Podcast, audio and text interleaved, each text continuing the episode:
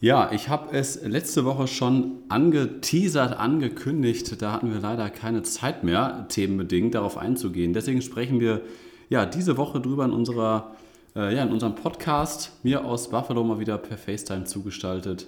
Stefan mit seiner Katze im Vordergrund, die gerade das Bild von rechts durch links durchläuft. Wer ist das? Hugo, Leo oder? Das ist äh, Hugo. Hugo, ja. Dann auch ah, Hallo Hugo. Du, dass du den erkennen kannst. Unsere vier Katzen sehen ja gleich aus. Ja, die sehen wirklich gleich aus. In Instagram Stories eigentlich immer den Namen, den Namen dazu schreiben. Ne? Ja, und äh, ihr habt es vielleicht schon im Titel gelesen, wir sprechen über die Fehler der Vergangenheit.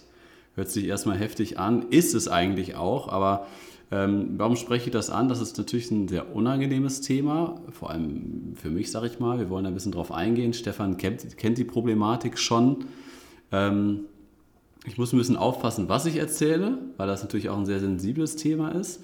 Aber es ist auch, auch ein Thema, was eigentlich alle betrifft, die ähm, in Deutschland Geld verdienen und Steuern zahlen müssen. Und das ist schon ähm, ja, das Stichwort Steuern. Denn äh, Stefan, ich kann ja mal ausholen. Soll ich mal direkt starten? Was meinst du? Ja, vielleicht äh, erwähnen wir noch mal kurz, dass wir uns auch die iPhone-Vorstellung angeschaut haben. Nicht Ach zusammen ja. oh ausnahmsweise. Gott. Das ist eigentlich ja Tradition, dass wir das zusammen machen.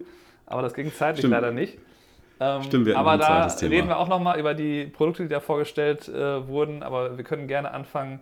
Ich kenne, ich weiß so ein bisschen, worauf du da anspielst. Das geht ja um Steuern, aber ich weiß nicht so genau, was jetzt aktuell passiert ist. Das hast du mir eigentlich noch nicht erzählt, soweit ich das weiß. Ja, ja, also letztendlich, ähm, genau, wir reden da mal ein bisschen drüber. Erster Teil ist des Podcasts, reden wir mal über diese Fehler, die, ja, wenn ihr als Zuhörer, ähm, könnt ihr da vielleicht auch was für euch mitnehmen. Denn letztendlich ähm, ist es ja so, ich bin seit über zwölf Jahren selbstständig. Ich habe von Anfang an meiner Selbstständigkeit, ich habe quasi eine Solo-Selbstständigkeit. Also mein Unternehmen ist keine GBR oder GmbH, sondern ähm, das ist quasi ja, Solo-Selbstständigkeit, so kann man das nennen. Und ähm, letztendlich habe ich dann von Anfang an, von Monat 1 an, seit 2010, habe ich auch einen Steuerberater beauftragt, der das macht. Und dann fängt man da erstmal an. Man sagt ja immer, die ersten drei Jahre, wenn man die ersten drei Jahre geschafft hat in Deutschland als Selbstständiger, dann kann man es auch sein ganzes Leben lang schaffen. Und warum diese drei Jahre? Weil im ersten Jahr fängt man erstmal an. Im zweiten Jahr müsst, müsste man langsam die Steuern einreichen, so Ende des zweiten Jahres fürs erste Jahr. Und im dritten Jahr, beziehungsweise Richtung Ende des dritten Jahres, kommen die Steuerbescheide fürs erste Jahr. Und das zeigt schon so ein bisschen die Problematik, dass man ja, dass das deutsche Steuersystem, habt ihr vielleicht schon mal von gehört oder kennt ihr vielleicht auch schon, habt ihr auch schon Erfahrung mit gesammelt, ist nicht einfach.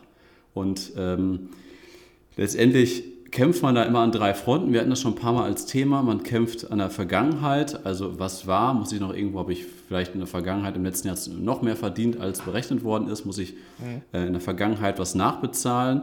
Wie sieht das aktuell aus? Wie sieht das dieses Quartal oder diesen Monat aus? Muss ich jetzt noch was neu bezahlen? Und wie sieht die Tendenz des Unternehmens aus? Muss ich vielleicht auch noch schon mal den Vorschuss erhöhen, also für die Zukunft noch mehr bezahlen, für Umsätze und Gelder, die noch gar nicht geflossen sind. Also man kämpft eigentlich immer an diesen drei Fronten. Und das ist dann äh, häufig, ich sage mal, die Problematik, dass man ja nie weiß, wie viel Geld man letztendlich hat. Aber das ist jetzt ähm, aber nur die Erklärung drumherum, dass das grundsätzliche Problem war bei mir, dass ich in der Vergangenheit, ich hatte einen Steuerberater, ich hatte ein Buchhaltungsprogramm, und man schreibt Rechnungen. Und mein großer Fehler war, dass ähm, da natürlich auch ein paar Fehler passieren können. Ähm, ne? Also ich mache den Job, weil ich gerne fotografiere, weil ich gerne mit Menschen äh, unterwegs bin und um die zu fotografieren oder zu filmen und jetzt nicht den ganzen Tag mich mit dem Thema Steuern zu beschäftigen. Und ähm, ich sage mal, der größte Fehler oder ein, ein großer Fehler war auf jeden Fall der, dass Rechnungen falsch äh, storniert worden sind. Ne? Und das ist schon wirklich lange, lange her. Und äh, das heißt quasi im, im, Buchhaltungsprogramm hat man ja eine fortlaufende oder hat man ja äh, weiterlaufende, fortlaufende Rechnungsnummern. Und das ist ja auch alles im deutschen Gesetzbuch so festgeschrieben oder, oder Steuergesetz, wie das funktionieren muss. Und es darf ja auch kein, plötzlich, keine Ahnung, von 890 ist die nächste Rechnungsnummer 893. Dann würde das Finanzamt fragen, ja, Moment, Moment, was ist denn mit den anderen beiden Rechnungsnummern? Die fehlen ja jetzt. Und bei mir war das Problem, dass ich in, äh, in der Vergangenheit wohl ein paar Rechnungen storniert habe, weil tagtäglich passiert das mal, dass ein Kunde sagt, ach, ich heiße doch nicht Max Mustermann GmbH, sondern Max Mustermann und Müller GmbH, weil ich habe ihnen dann gar nicht mitgeteilt, dass da auch noch der Herr Müller mit drin ist. Ne? Rechnung stimmt alles, dann sagen die nur bitte einmal ändern. Und dann ändert man das ab, schickt denen das zu, fertig. Aber dass dann äh, im, im Hintergrund wieder eine neue Rechnungsnummer erstellt worden ist und die alte Rechnung wurde zwar storniert, aber es wurde keine Stornierungsrechnung an, äh, angelegt, sag ich mal. Da wird jetzt ein Steuerberater, der jetzt vielleicht diesen Podcast hört oder der da ähm, mega Bock auf das Thema hat, wird jetzt vielleicht lachen, dass so ein, so ein Einsteigerfehler passiert ist. Nur der ist halt wirklich schon lange her. Und ähm, das ist halt auch meinem, meinem Steuerberater damals nicht aufgefallen. Ne? Also das heißt, das ist jahrelang weitergelaufen und keiner hat mir gesagt, dass da Rechnungen falsch storniert worden sind. Das waren immer so eins, zwei, drei pro Jahr ungefähr. Ja, und dann, was ja mal passieren kann, kommt man mal in die Steuerprüfung. Und das, das ist bei mir dieses Jahr passiert. Das erste Mal in die richtig fette Steuerprüfung. Und zwar halt auch so, dass äh, wirklich, ich lag mit Corona und Fieber im Bett und mein Steuerberater ruft mich an und sagt, Herr Polkamp, Sie kommen sofort zu uns. Sie kommen sofort zu uns ins Steuerbüro. Es gibt keine Ausrede. Das Finanzamt muss so, sofort mit Ihnen und mit uns sprechen. Äh, morgen früh um 8 Uhr sind Sie hier. Ja, und dann ich, ja, Moment, aber ich muss Ihnen noch sagen, nee, nee, es, es gibt keine Ausrede, Herr Polkamp, Sie sind morgen früh um 8 Uhr bei uns im Steuerbüro. Ich sage, ja, darf ich einmal kurz dazwischen sagen, ich habe Corona und bin in Isolation. Und dann so schweigen ja, okay, ich glaube, das kann ich dem Finanzamt doch als Grund mitteilen, dass sie das um eine Woche nach hinten verschieben müssen. Ja, und da muss man sich halt einfach mal reinziehen. Da war quasi der erste Termin. Also ich bin, ich bin quasi dieses Jahr mit Corona ins Jahr gestartet. Also erster, erster war ich positiv. Und dann, äh, ja, schön erstmal 14 Tage in Isolation und schön am 16.01. war es, glaube ich, allererster Termin, Montagmorgens um 8 beim Steuerberater wegen äh, Steuerprüfung. Und ähm, ja, letztendlich, äh, aus meiner Sicht sind da Fehler passiert und dann ähm, war halt irgendeine Zahl an Rechnungen, die falsch storniert worden sind, aus den aus ein paar Jahren, die sind dann natürlich aufgefallen. Ne? So, wo, wo sind diese Rechnungen, warum sind die storniert worden, was ist mit den Summen? Ähm, lange Rede, kurzer Sinn. Letztendlich haben wir dann, konnten das eigentlich alles belegen ne, und haben gesagt, hier, das war, weil so und so, wie ich es gerade als Beispiel genannt habe. Aber das ist halt immer ein Ermessungsspielraum des Finanzamtes und ähm, dann hat das Finanzamt gesagt, das akzeptieren wir so nicht. Und dann kann das Finanzamt gewisse äh, Gelder, Strafgelder oder wie man es auch nennen will, festlegen.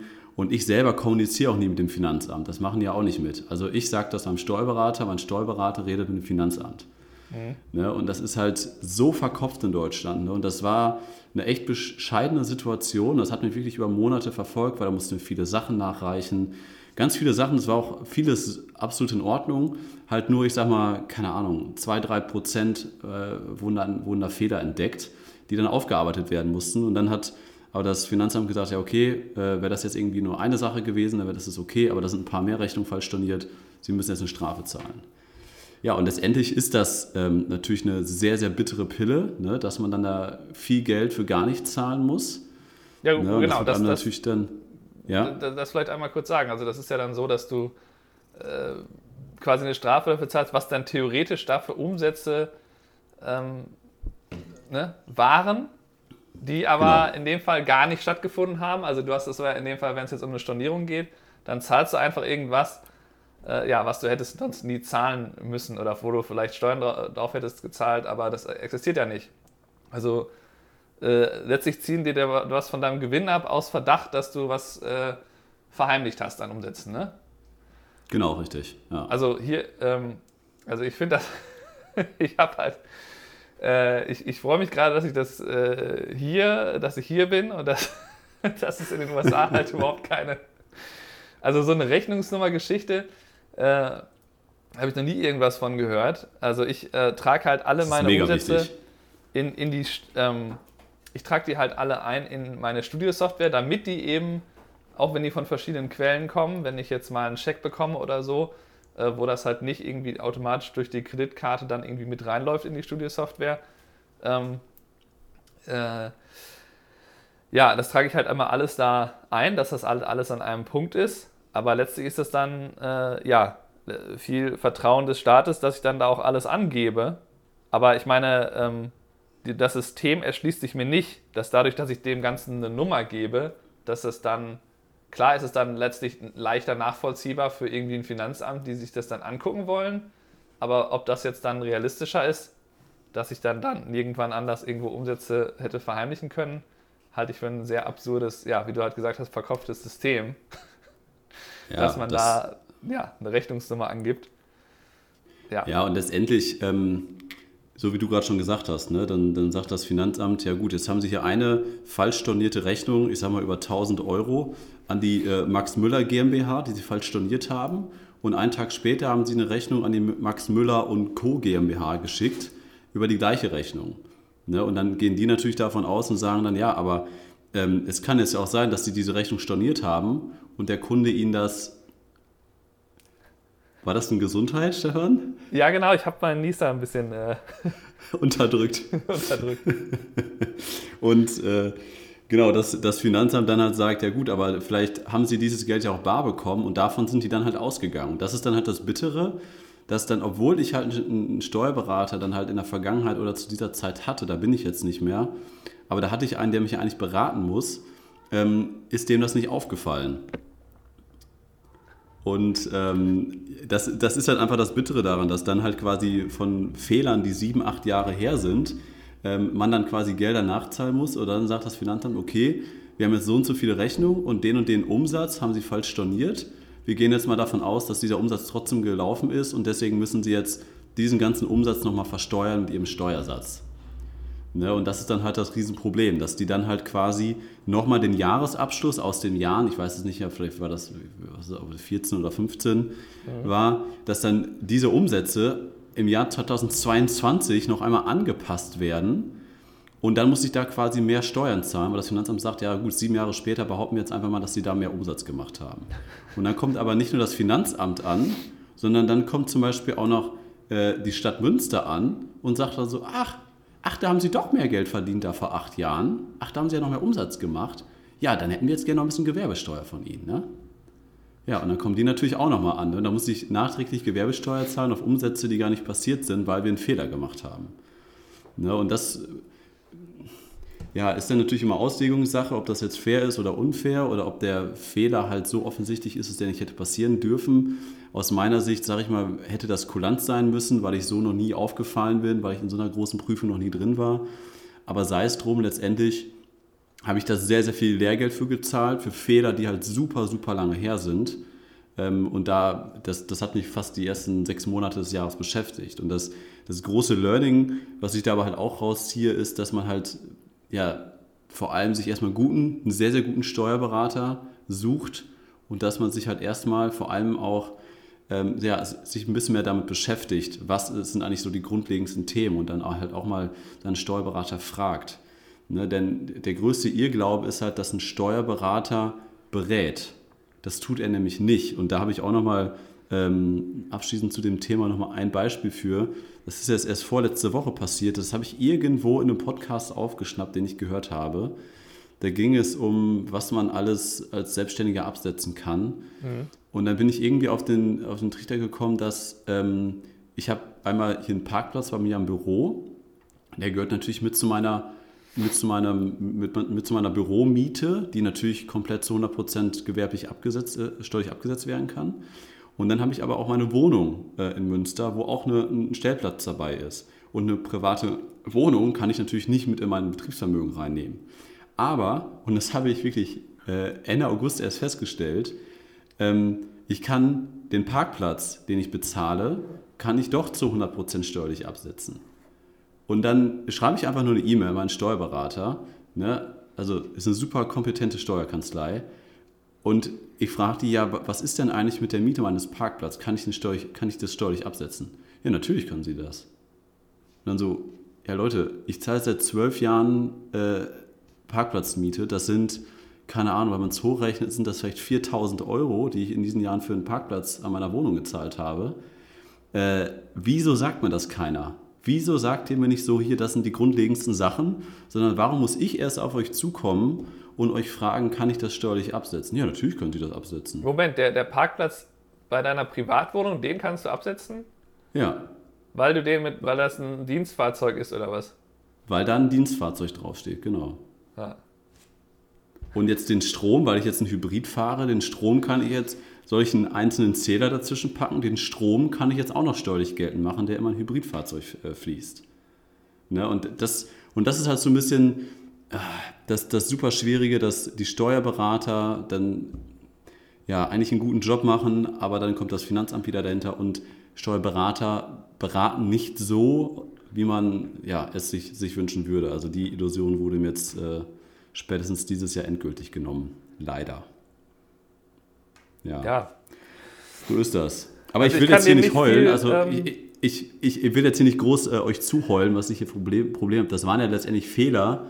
Ähm, ja, da hätte man sich auch mit beschäftigen müssen. Aber ich habe zum Beispiel auch ein, ein Gründerseminar gemacht damals, als ich mich selbstständig gemacht habe. Fünf Tage Intensivkurs. Was müsst ihr beachten, wenn ihr euch selbstständig macht?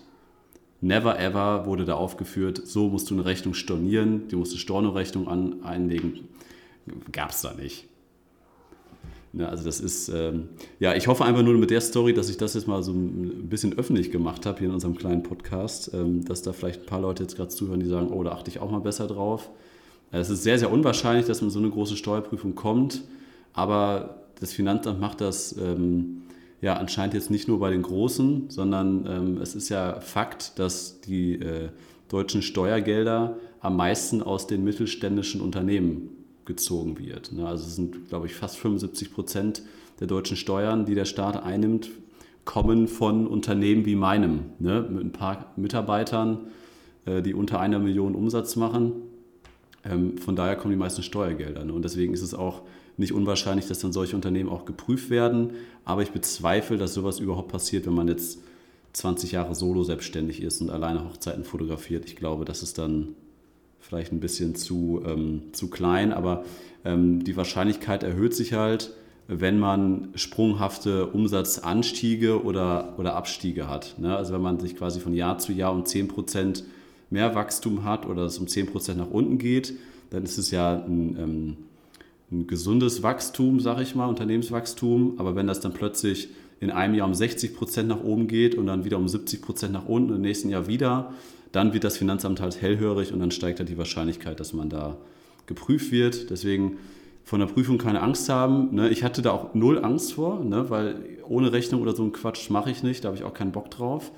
Ne? Und dann halt alles immer versucht richtig zu machen und dann trotzdem so einen Schlag in die Fresse, das tat halt richtig, richtig weh. Und ähm, ja, Punkt.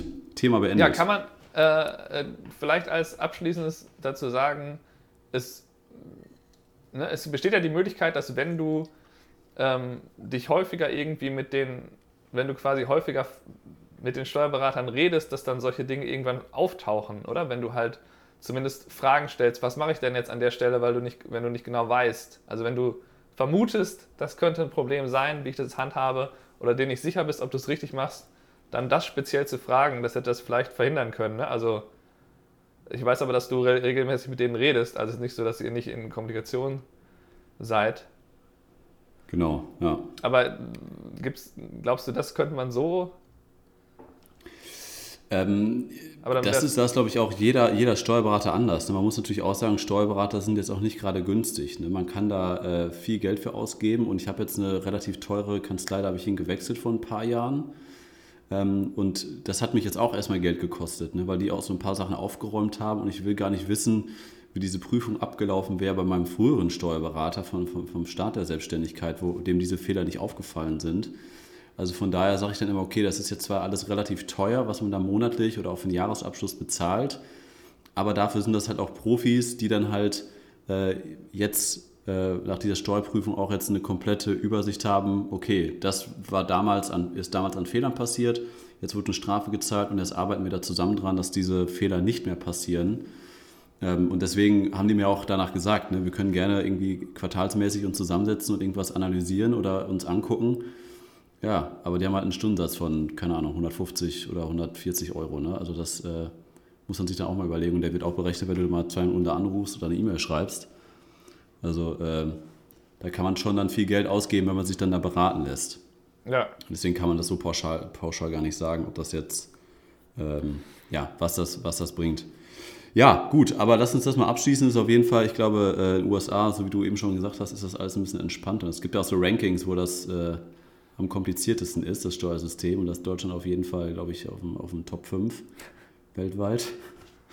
Also, naja, okay. Äh, wir quatschen jetzt nochmal die letzten 10 Minuten über Technik, die sich äh, ja, jetzt Anfang September äh, auf dem Markt neu erschienen ist. Und zwar wir reden über das iPhone 14, das iPhone 14 Pro, das iPhone 14 Max und nicht über das iPhone 14 Mini, Stefan, denn das gibt es gar nicht. Richtig. Ja, das ist meine, das ist der, das habe ich dir ja vorher nochmal, äh, das habe ich dir ja vorher nochmal geschrieben, dass die. Äh, Stefan ganz stolz drauf. Ich will eigentlich nur, dass die das iPhone 14 Mini nicht vorstellen, weil ich mir vor irgendwie drei Monaten das iPhone 13 Mini halt geholt habe. Einfach ja. nur, weil die Gerüchte äh, alle in die Richtung gingen, das wird jetzt eingestellt, das Mini ähm, verkauft sich überhaupt nicht und die werden das nicht nochmal vorstellen. Und ich bin halt, äh, äh, ja, ich bin halt sehr begeistert davon, dass es eben so super klein ist und werde das jetzt versuchen, so lange wie möglich zu behalten. Ich fand es schon sehr spannend, was da vorgestellt wurde. Aber jetzt, ähm, ja, habe ich nicht das Gefühl, dass ich jetzt da ganz, ganz groß was verpasse. Können wir gleich drüber reden, warum nicht. Äh, ich möchte von dir aber wissen, ob du dir diese, du hast mir die ganze Zeit erzählt, du möchtest eine neue Apple Watch haben. Nimmst du da jetzt die Ultra? Weißt du nicht. Ah, Sehe ich schon an deinem oh, Gesichtsausdruck. Ja, ich habe ich hab, ich hab diese Aussage im Vorfeld getroffen. Weil ähm, ich, ich habe ja von dir vor ein paar Jahren deine alte Apple Watch, das war das Series 3 oder so. Sowas, ja. Ja, ich glaube, ja, ja, das war die bekommen. Series 3. Und ich hätte mir nie eine Apple Watch gekauft und hast du mir die geschenkt, weil du die neueste hattest. Und habe ich die auch echt äh, ein, zwei Jahre, glaube ich, getragen. Fand ich super gut. Deswegen habe ich gedacht, komm, ich warte jetzt nochmal auf, auf die neue Apple Watch, weil ich diese, diese Rendering-Dinger gesehen hatte bei, bei äh, Apple Rumors, dass die Apple Watch jetzt nicht mehr so rund ist an den Seiten, sondern wirklich so kantig wie das iPhone. Und diese, diese Rendering-Rumors, sag ich mal, hast, hast du die gesehen? Ja, ja, das wird ja schon seit Jahren, äh, war das. Ja, das, und das hatte ich mir halt gewünscht. Und da haben halt viele gedacht, ja, das wird jetzt dieses Jahr endlich kommen. Und dann stellen die halt quasi exakt die gleiche Apple Watch vor. Also was hat sich denn da bitte verändert jetzt, außer diese, diese riesen Apple Watch da, die kein Mensch braucht, die 1000 Euro kostet. Was hat sich denn bei der, bei der aktuellen Apple Watch jetzt großartig verändert? Also nicht... Die kostet 1000 Euro, also hier kostet die 800 Dollar. Ähm, ja, das habe ich auch nicht verstanden, was man jetzt, warum man jetzt unbedingt die neue Apple Watch braucht. Die ist wahrscheinlich so ne, insgesamt so ein bisschen geupdatet. Das ist ja eh ja. teilweise jetzt schwierig zu sehen. Also zum Beispiel haben sie ja den Prozessor, ähm, da bin ich mir nicht sicher, ob sie den beim iPhone 14, also dem Nicht Pro, ob, ob sie den da ansatzweise verbessert haben. An sich ist der gleiche Chip auf jeden Fall aus dem letzten Jahr. Also man verkau die verkaufen eigentlich ein iPhone 13 in neuer Verpackung mit ein paar neuen Features.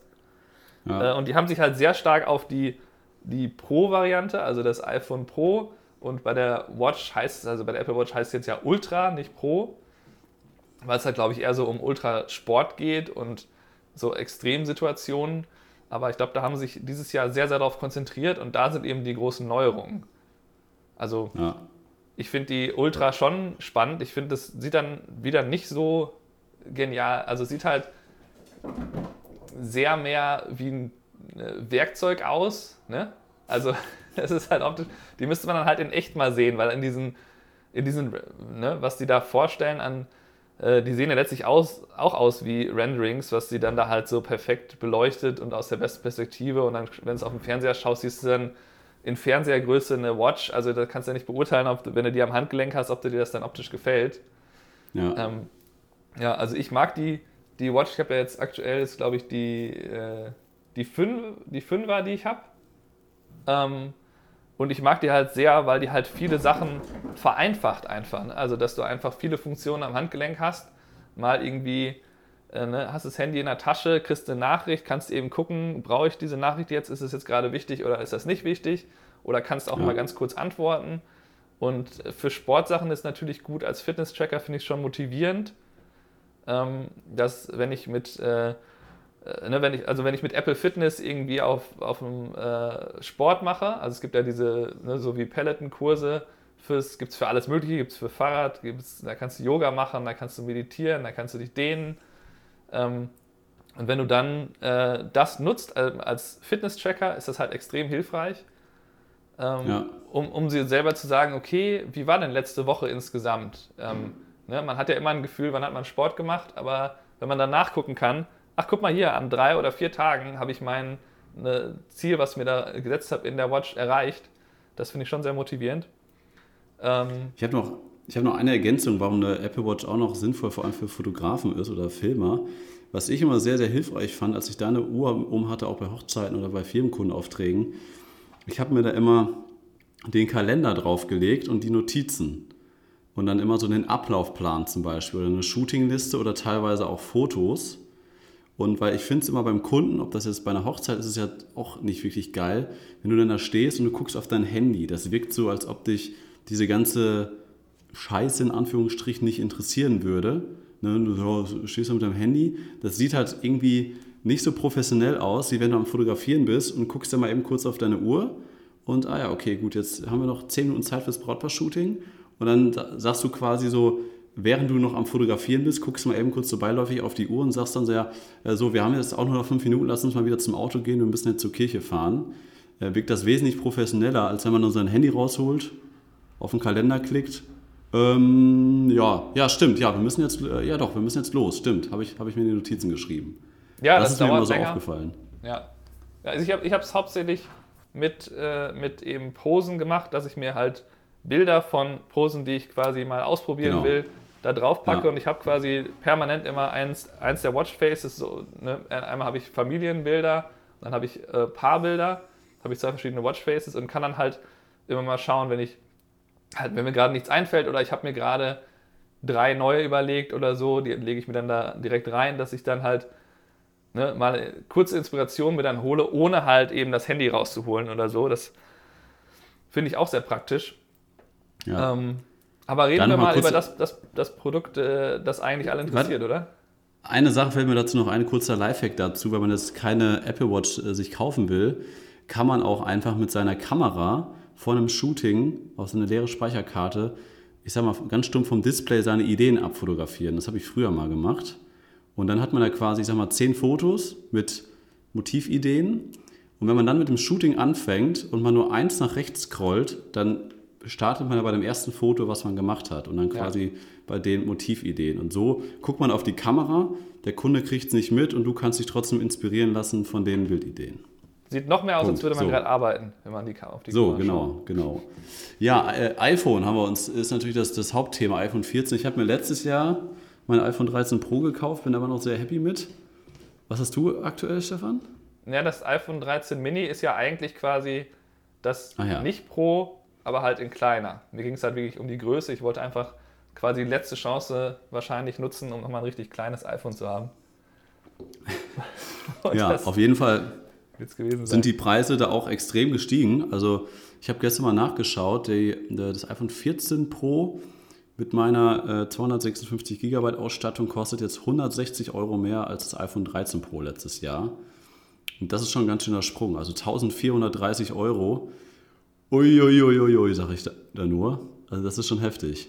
Ja, das spricht eben dagegen, die zu oft zu upgraden im Grunde, wenn, wenn die zu teuer sind. Da habe ich mich ja inzwischen so für entschieden, dass ich jetzt ein bisschen länger zwischendurch warte. Vorher habe ich ja, ja immer jedes Jahr einfach das Neue genommen mit diesem Abo von Apple, wo du dann halt einfach weißt, okay, im Monat bezahle ich ungefähr so viel, je nach Modell. Wie teuer ähm, war das? 100, 100 Dollar im Monat? Nee, das kostet weniger, weil du das ja über zwei Jahre bezahlst. Also es liegt so, ich glaube jetzt bei meinem aktuellen ist es vielleicht 35 oder 38 oder so und ähm, wenn, wenn du jetzt die Pro-Variante mit mehr Speicherplatz nimmst, kannst du um die 50 bis 60 oder maximal vielleicht 65 oder so sein. Aber es ist dann eben ja. nur fürs Gerät. Ne? Es ist dann halt wirklich, dass dann, dann kommt natürlich dein Handyvertrag dann noch drauf. Aber ich, ja, ich finde das Pro-iPhone jetzt natürlich schon spannend. Also, ne, die haben da wieder äh, so vom User-Interface mit diesem, die haben ja quasi den Notch einfach so als so eine, jetzt quasi eine große Pille oben im Display angelegt. Also es ist quasi einfach ein großer Streifen, der oben im Display ist. Magic, Magic Island, oder wie haben sie es genannt? Ja, das heißt, äh, ja, Dynamic Island heißt es, glaube ich. Ach ja.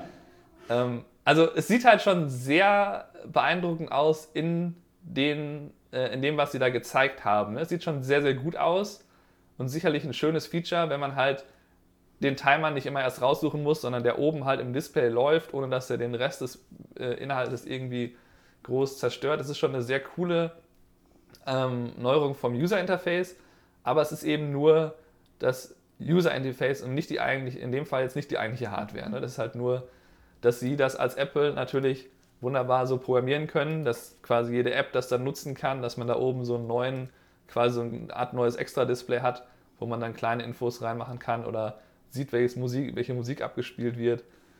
Ähm, ja. Finde find ich schon sehr schön, aber wenn wir über die Kamera reden, bei der Kamera würde ich gerne, äh, würde ich gerne dich fragen. Also lange Zeit habe ich mir auch gedacht, ich brauche ja die beste Kamera im iPhone, ich bin ja Fotograf, aber ins, aktuell sehe ich es eher so, ähm, ich freue mich natürlich privat, wenn ich die habe und es ist auch für Stories manchmal gut, wenn ich da eine bessere Kamera habe. Aber faktisch, für was setze ich denn diese Kamera professionell ein? ähm, mhm. wo, wo es wirklich wichtig ist. Also früher habe ich mal noch irgendwie mit dem iPhone noch Timelapses gemacht oder irgendwie ein Osmo Mobile aufgestellt auf der Hochzeit und dann so ein Motion Timelapse gemacht. Da ist es dann wieder ein bisschen äh, vertretbar, dass man sagt, ich möchte gerne die bessere Qualität haben. Also äh, habe ich das bessere, neuere iPhone. Ähm, aber ich habe das Gefühl, dass die, ähm, dass die immer davon reden, das ist das iPhone Pro und das klingt immer nach Profi, aber es geht eigentlich um den Prosumer, würde man das im Englischen nennen.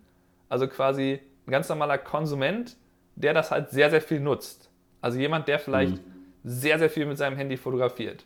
Oder vielleicht Hobbyfotograf ist und dann auch im Urlaub wirklich versucht, damit Bilder zu machen und die dann später auch mit diesem Pro-RAW-Format oder wie auch immer bearbeitet. Die haben dann ja auch eine äh, in, der, in, der, in einem Event so eine, so eine Galerie gezeigt, wo ein äh, Handybild riesengroß ausgedruckt wurde. Was vielleicht jetzt möglich ist und auch okay aussehe, aber ähm, ja, also wie viele, ja, also, die das Ziel haben, das in der Galerie aufzuhängen, würden denn jemals dann da einfach mit dem iPhone hingehen in diese Landschaft? Das macht halt nicht wirklich unbedingt Sinn. Ja, das, das ist schon ein guter Punkt. Also das habe ich mir gestern auch gedacht, als ich mir die Keynote angeschaut habe. Da musste ich echt ein paar Mal lachen, als sie dann da irgendwie da, der Apple-Kollege dann im Fotostudio stand, äh, irgendwie riesen Lampen aufgebaut und Softboxen und hinter ihm so ein Kamerastativ, wo dann so ein iPhone ganz, ganz billig oben, oben drauf stand, anstatt mal eine richtige Kamera. Also letztendlich ist, ist das ähm, jetzt auch mit dem iPhone 13 Pro ist das immer noch nicht ansatzweise das, was wir machen. Ne? Und unter uns gesprochen, es kommt ja auch nicht auf die Kamera an, ne, das ist ja nicht auch jedem Pro Profi bekannt, sondern es kommt auf die Person hinter der Kamera an. Ne, und ähm, letztendlich hat sich da auch so wenig verändert und ich habe mir euch auch gestern die Frage gestellt, was, was soll sich denn da noch großartig verändern? Ne, und ich, ich, war das erste Mal wirklich von so, einem, von so einer Keynote oder auch von einem neuen iPhone so richtig enttäuscht. Ähm, also ich, ich hätte es mir sowieso nicht gekauft, weil ich jetzt auch immer das nur im Vier-Jahres-Rhythmus machen möchte. Aber das war wirklich das erste Mal so, hä, was habt ihr denn jetzt eigentlich verändert? Und dann stand da wieder irgendwie so 40 Prozent mehr, mehr Sensorgröße. Ne? Und dann denke ich mir aber, ja, okay, wie groß ist das denn jetzt? Wie groß war es früher? Wie, wie groß ist es jetzt? Dann schreiben die die Größe der Pixel teilweise dazu, teilweise nicht. Und dann kommen die jetzt mit der Hauptkamera mit 42 Megapixel oder was das ist? 48 sind es, ja. Oder 48, ne? Und das haben sie ja auch noch erklärt, dass das noch nicht mal mehr Pixel sind, sondern dass die jetzt einfach quasi jeden Pixel wieder vier teilen. Ne? Und das ist ja auch eine Technik, die ist, das ist nichts Neues. Ne? Also das gibt es ja schon äh, auf dem Technikmarkt. Und dann einfach, äh, also äh, da ist wirklich gar nichts passiert eigentlich. Und dann ist noch die vierte Brennweite. Jetzt kannst du ja 0,5 ist kurz, 1 ist normal, jetzt kannst du 2 ist dazugekommen und dreifach Zoom. Und der Zweifach Zoom ist ja einfach digital, digitaler Zoom bei der Hauptkamera, so wie ich das verstanden habe. Und ja. dann bist du dann auf 24 mm oder was haben sie gesagt? Aber ich dachte, die Telekamera ist jetzt nur noch ähm, zweifach und nicht dreifach. Nee. Nee. Die haben jetzt, die haben jetzt 0,5, 1, 2 und dreifach. Hm. Also daran hat sich nichts geändert. Und letztendlich haben die dann diese höhere Pixelauflösung genommen, um dann zu sagen, wir können euch dadurch, durch das Rankroppen jetzt, ähm, da, da noch eine vierte Linse reinpacken, obwohl nur drei vorne drauf sind. Ist eigentlich auch schon Quatsch. Und dann halt so häufig, oder ich habe ein paar Mal gehört, haben die von Bouquet gesprochen. Ne, totaler Schwachsinn. Ne, also das, das, sieht ja wirklich immer noch so ultra scheiße aus. Ne, und auch die Filmaufnahmen habe ich ja letztes Jahr auch, auch getestet. Und wir haben ja auf YouTube, könnt ihr euch ja angucken, im Oman habe ich ja ähm, letztes Jahr oder was Anfang des Jahres, habe ich ja auch ein Video hochgeladen, meinen Test mit dem iPhone 13 Pro ähm, auf Urlaubsreise im Oman. Also das, das war totaler Quatsch. Ne? Also sobald du irgendwie eine Kamera hast, Sony 6500 reicht da schon aus. Die ist immer noch 20 Stufen darüber als, als dieses Handy. Ne? Das ist ja. halt immer noch nur ein Handy. Es ist immer noch ein Telefon. Und es ist ganz cool, dass man damit jetzt auch ein paar Fotos machen kann. Aber das wird halt nicht, nicht klappen. Also jetzt mal die, die offene Frage nicht, was glaubst du denn, wo wir uns in vier Jahren drüber unterhalten? Was wollen die? Wollen die da noch drei weitere Linsen drauf, drauf packen? Oder machen die dann einen Zoll-Sensor, dass da drei 1 Zoll-Sensoren in einem Handy eingebaut sind? Oder? Also ja, ich würde persönlich lieber ähm, einfach nur einen 1 Zoll, also eine Linse mit einem 1 Zoll-Sensor da drin haben, weil den Unterschied kann man auf jeden Fall sehen. Ich habe ja von Sony eine RX105, die halt so einen 1 Zoll-Sensor hat und da sieht man schon, dass die Qualität deutlich besser wird und dass du einfach mehr, ähm, ja, mehr Qualität bei wenig Licht hast. Und es ist ja auch meine eine Drohne, die ich ähm, am meisten benutze aktuell. Die Phantom 4 Pro hat ja auch einen 1 Zoll Sensor. Und da ist auch interessant, dass eben, äh, ja, dass die Drohne irgendwie, die ist vier Jahre alt oder noch älter und trotzdem gibt es eigentlich noch keine DJI-Drohne, die jetzt viel bessere Bildqualität hätte. Ähm, ja. Da ist eigentlich auch nicht viel passiert. Da habe ich halt glücklicherweise irgendwie ähm, ja, eine sehr zukunftsträchtige Drohne irgendwie mal mit zugelegt. Ähm, ja, ich kann mir nicht vorstellen, dass jetzt in vier Jahren das jetzt irgendwie spektakulär besser ist. Ich habe das Gefühl, dass die, was die machen mit, ähm, mit dem, äh, ja, mit dieser Computational Photography, also was in Richtung Softwareberechnung geht, dass sie mehrere Bilder zusammenlegen und dass sie die jetzt nochmal wieder verbessert haben. Das muss man in der Praxis mit den neuen iPhones eben sehen, wie viel das wirklich bringt. Man merkt das ja schon, also äh, ne, wenn man halt ein äh, wenn ich jetzt einfach in einem Innenraum tagsüber ein Bild von meinen Katzen mache und dann da ranzoome, ist das, sieht das Fell oft schon detaillierter aus, als ich es mir gedacht hätte.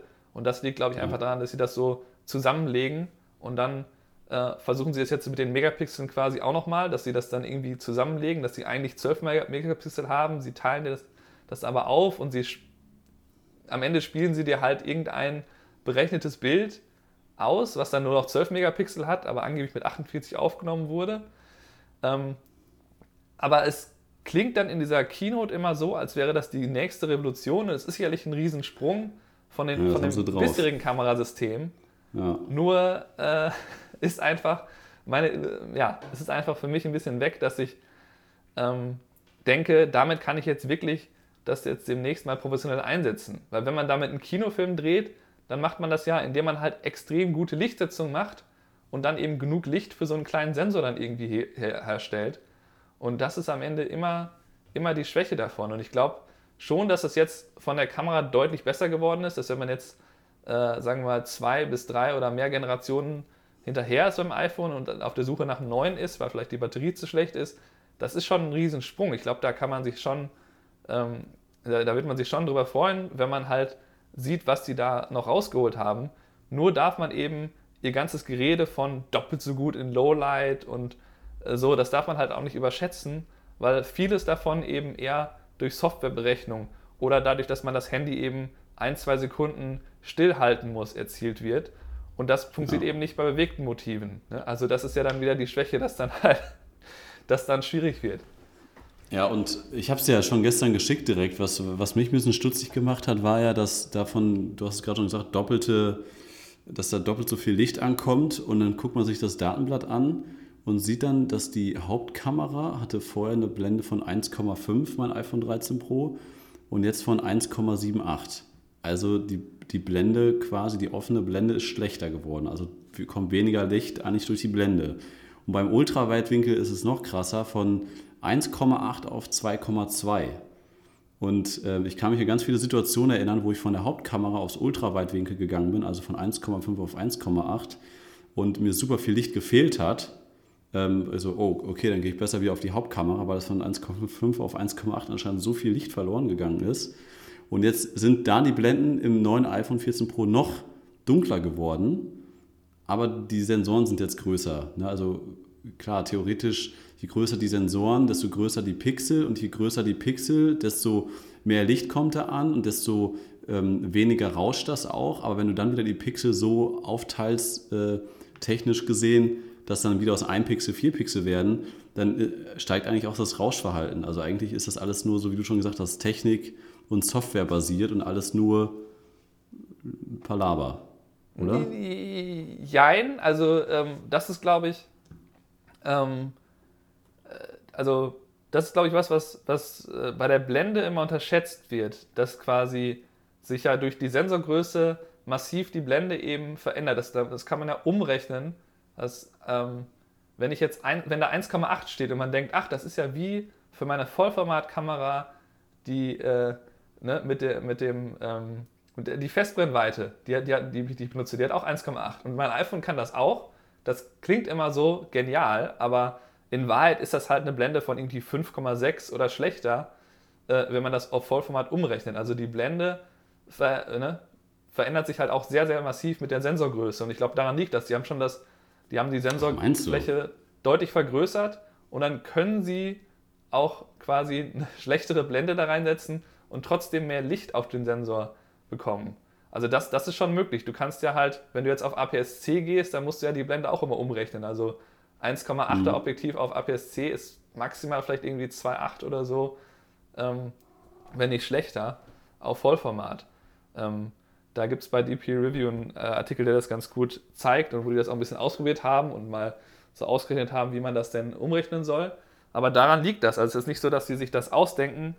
Äh, sie haben da schon Hardware-Veränderungen gemacht, aber die Hardware-Veränderungen sind eben in so einem absurden Minimalbereich, wie groß der Sensor eigentlich ist. Also wenn da immer noch kein Halbzoll- oder Zoll-Sensor anscheinend drin ist, oder vielleicht liegt der irgendwo dazwischen, ähm, wird es halt schwierig, das dann ohne äh, Computerberechnung äh, zu einem besseren Bild zu machen. Ja. Also das ist halt ähm, als... Die sollten, die sollten aus drei Sensoren, sollten die einen großen äh, APS-C-Sensor da reinballern und dann, dann switchen einfach immer nur die Objektive so. Ja. Springen wir so hin und her.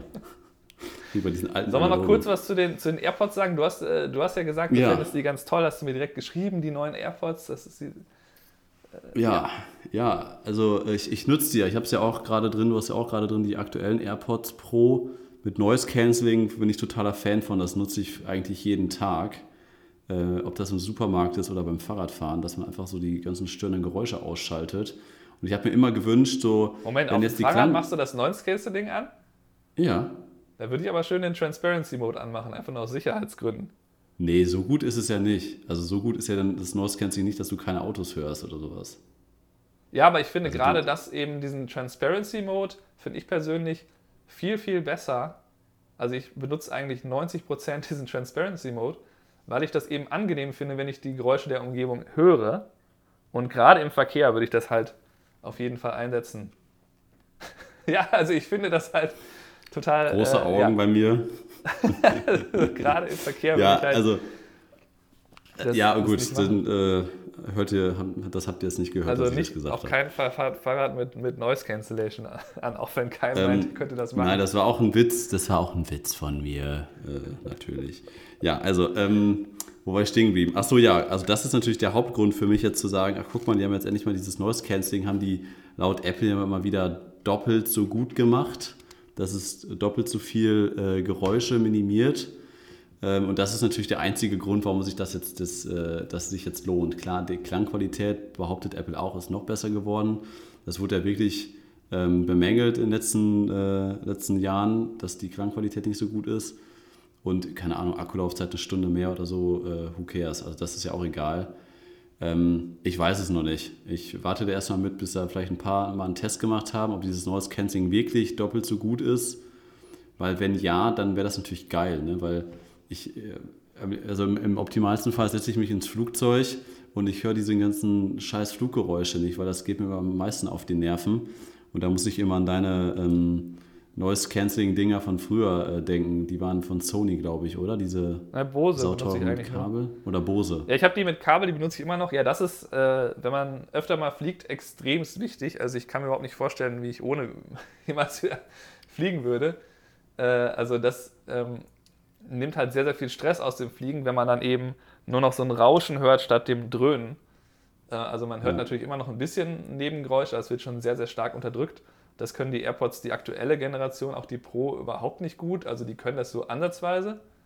Ähm, also ich habe jetzt mir dieses Jahr die, ähm, die AirPods Max gekauft und benutze die halt sehr, sehr viel, um auch äh, Videos zu editieren. Da gibt es eigentlich, wenn man das und ein MacBook benutzt, keine groß, großartigen Probleme mit, dass es ein Delay gibt. Das kann man halt ähm, sehr, sehr gut dafür benutzen und die sind halt auch für Musik viel, viel, viel besser. Das Noise Cancelling ist extrem gut. Also ich hatte gestern, hatten wir Dachdecker auf dem, äh, auf dem Dach, die sind natürlich schon sehr laut und das hat sich schon sehr minimiert, wenn man da einfach den, äh, die Noise Cancellation macht.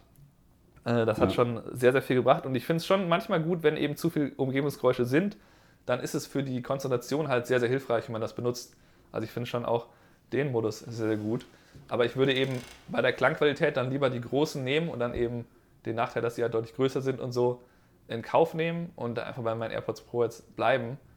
Ähm, dann, dann, von AirPods Pro auf AirPods Pro zu upgraden, ob sich das lohnt, ist äh, ja schwierig. Aber natürlich ja, äh, so klingt das sehr gut. Da ja. haben sicherlich Fortschritte gemacht, weil es auch die zweite Generation ist von der Pro-Variante. Ne? Also ist ja eigentlich immer ja, ich, ich weiß es noch nicht. Äh, ich schaue mal, die, die Preise sind natürlich auch dementsprechend angezogen worden. Bei über 1400 Euro liegt jetzt so ein iPhone 14 Pro mit 256 GB. Das ist natürlich echt ein Sprung. Also ich weiß nur, dass ich für mein erstes iPhone 3GS habe ich 589 Euro gezahlt. Ja, gut. Überleg dir das einfach mal. Ich meine, klar, das war, das, das war 2010 oder 11. 10 oder 11 war das? Ich glaube 10. Ja, 10. Ähm, iPhone 3GS 589 Euro. Was kostet das aber? Gab es mit 16, 32 und 64 GB. Ich habe es mir mit 32 geholt. Und das war noch hinten dieses Plastik, dieses runde Plastikdisplay, was dann bei mir gerissen ist, immer mehr, nach, nach zwei Jahren. Ja, die waren nicht ganz so. Und dann haben sie ja Glas rausgebracht, das konnte dann aber auch, genauso wie das Display zerspringen mit dem Vierer. Ja, äh, ja. Aber überleg mal, also klar, das, halt, da kriegst du, da kriegst halt, du ein MacBook für, ne? Genau, also man muss eigentlich, äh, bei diesem Preis, dass, dass, die so, dass die Pro-Geräte immer so um 1000 und dann mehr, wenn man mehr Speicher will, sind. Ähm, das ist eigentlich ein Argument mehr zu sagen, ich guck mal, wie oft macht das für mich Sinn zu upgraden. Ne? Also ja. wie, wie, wie viele Jahre? Ich habe ja zweieinhalb Jahre das 11er, das 11 Pro dann gehabt und jetzt eben auf das Mini dann gewettet, weil das, das will ich halt auch mindestens dann eben zwei Jahre behalten. Und da muss man halt gucken, wie lange dann die Batterie dann noch mitmacht und so. Ähm, ja. Also ganz ehrlich, wenn man sich jetzt aktuell in den letzten zwei Jahren ein Handy gekauft hat von Apple, ähm, ich habe das auch gesehen, dass viele sich das, das iPhone, was du, das Mini geholt haben, nochmal vorher. Das lag jetzt, glaube ich, zum Schluss bei 789 Euro oder 750 Euro oder sowas. Genau, das ist ja auch ähm, recht günstig. Genau. Halt. Also und ganz ehrlich, dann bis auf mal die Batterie austauschen, vielleicht alle fünf Jahre oder alle vier Jahre, äh, wird sich da nicht viel tun. Also theoretisch könnte man da zehn Jahre mit, mit klarkommen. Und alles andere ist echt äh, so, so ein, so ein äh, Luxusproblem. Ne? Also wenn man jetzt anfängt, alle zwei ja, klar, Jahre oder AirPods vier Jahre. Zu überlegen, zwischen AirPods ja. pro Generation, das ist halt absolut Luxus. Aber da ist dann immer nur das, da ist dann das Argument für mich eigentlich immer, wie oft setze ich das ein? Ne? Also wenn ich jeden Tag drei, vier Stunden dieses Gerät einsetze, ne, kann man das eventuell rechtfertigen. Ne? Also das ist dann immer letztlich die Frage, äh, wie viel benutze ich das? Ne? Also, ja. Und da kann man ja, natürlich schon sagen, da will ich jetzt vielleicht was Besseres haben, ähm, ne, weil es einfach existiert, kann man schon machen. Aber klar sind das alles Luxusprobleme. Nur ganz ehrlich, wir wollen auch nicht dahin zurück, dass man immer mit Kabeln am Kopfhörer da irgendwie unter seinem T-Shirt oder Pullover da in der Öffentlichkeit wir, so drunter greift und da sind ja. wir alle dankbar, dass das endlich irgendwie größtenteils äh, nicht mehr notwendig ist.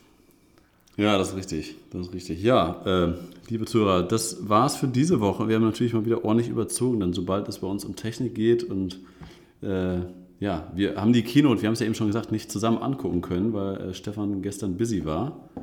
Ähm, und deswegen saß ich ja ganz alleine davor und habe mir das mal angeguckt.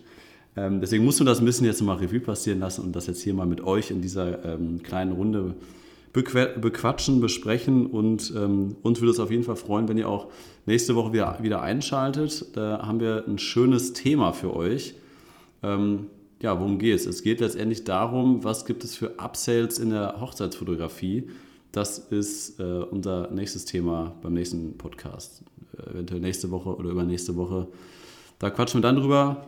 Und ansonsten auf YouTube gibt es natürlich auch wieder ein paar Videos von uns. Gibt es äh, Technik-News. Äh, wir haben natürlich auch das iPhone 13 Pro, wo ich eben von gesprochen habe. Und natürlich auch auf Stefan und Kai.de alle Videokurse von uns. Und äh, ja, das war es jetzt auch mit, mit, dem, mit dem Werbeblock nochmal am Ende des, äh, des Podcasts.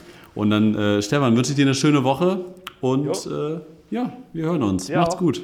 Ciao.